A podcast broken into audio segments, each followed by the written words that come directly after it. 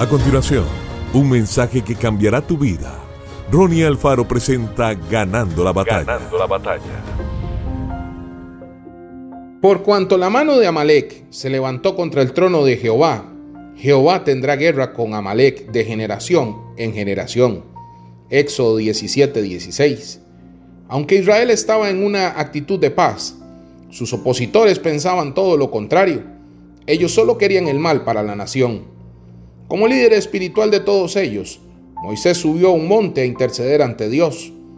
Mas hubo algo que atrajo la atención de aquellos que estaban cerca de Moisés, y era que mientras él levantaba sus brazos, Israel prevalecía y vencía. Sin embargo, cuando se cansaba y los bajaba, prevalecía el ejército de Amalek.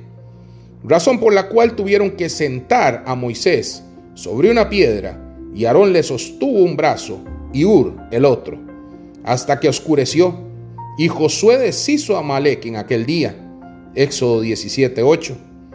Amalek representa un espíritu de negativismo que opera sembrando pensamientos contradictorios, pesimistas y desalentadores en la mente de las personas. Por lo general, este espíritu se manifiesta cuando nos lanzamos a la conquista.